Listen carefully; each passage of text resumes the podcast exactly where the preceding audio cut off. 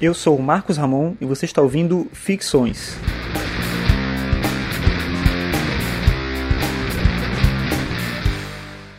Esse é o episódio 56 e hoje eu vou falar sobre a estetização do olhar.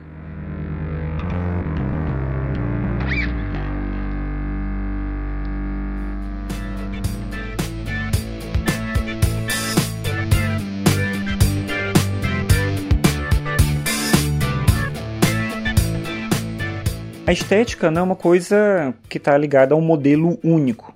A estética, eu penso assim, é a nossa capacidade de percepção, é um exercício do olhar. É como a gente consegue olhar para a nossa realidade e perceber essa realidade de forma inteira. Isso é estética. A estética não é só beleza, portanto, mas a estética é poder ver o mundo, entender o mundo, sentir, ter sensibilidade para compreender a nossa própria realidade. Só que o que eu chamo aqui de estetização é justamente o oposto disso. É o processo quase que industrial de doutrinação do olhar. Esses dias eu estava vendo o meu filho assistindo uns vídeos no YouTube e eu percebi que aquelas pessoas diferentes, com vidas diferentes, não só falavam sobre as mesmas coisas, mas falavam do mesmo jeito, com a mesma estrutura e até usando a mesma técnica de edição. Então, acho que a única coisa que guardava ali a diferença, né, a, a identidade de cada um deles era o sotaque. Mas eram pessoas do Brasil, de locais diferentes do Brasil, falando sobre os mesmos assuntos. Ele estava vendo um loop de vídeos sobre a mesma coisa e eram todos o mesmo vídeo. Não é tão diferente assim da mídia tradicional como a gente acredita. E ao contrário do que a gente imagina, a internet ela acaba reproduzindo algo que a gente foi condicionado a vida toda. E isso é uma coisa que a cada vez a gente consegue ver com mais e mais é, simplicidade e confirmar de uma maneira bem terrível que a mídia ela foi tão a mídia tradicional quero dizer ela foi tão influente na nossa forma de entender e de consumir a própria realidade que quando a gente tem liberdade de fazer uma coisa por conta própria, sem ninguém determinar como a gente tem que fazer, a gente acaba entrando numa fórmula de fazer aquilo que a gente entende que é o certo.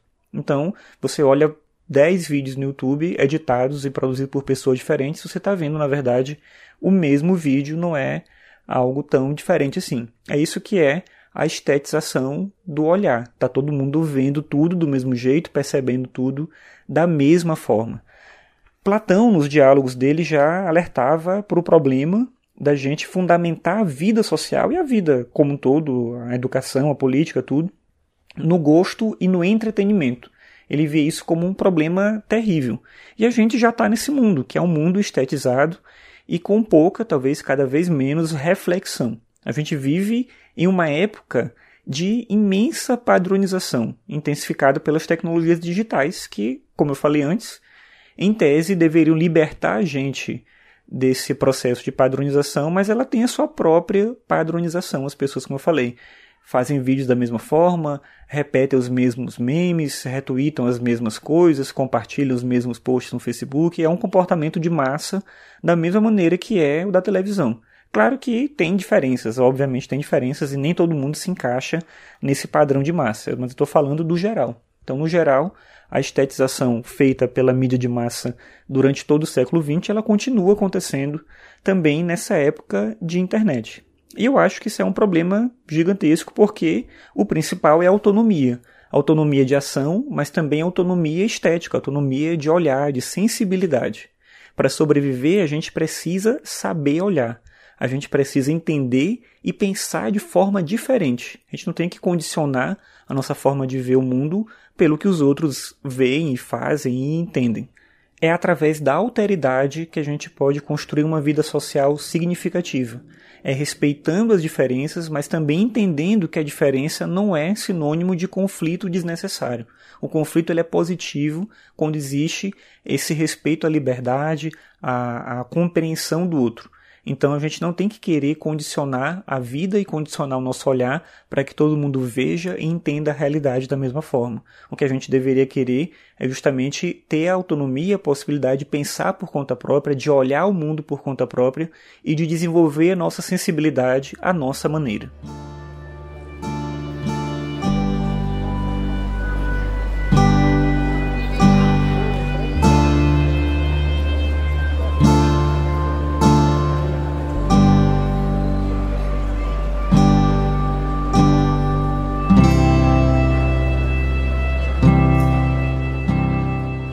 Obrigado por ouvir mais esse episódio. Esse foi o episódio 56 do podcast Ficções.